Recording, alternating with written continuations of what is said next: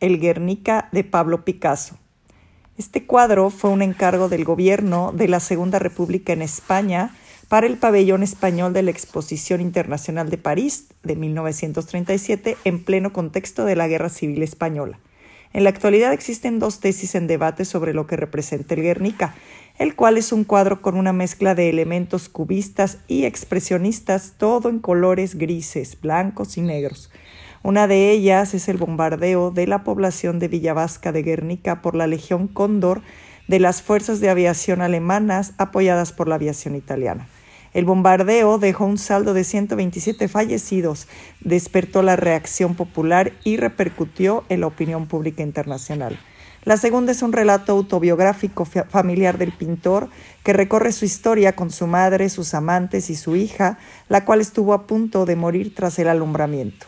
Se encuentra en el Museo Reina Sofía en Madrid, España.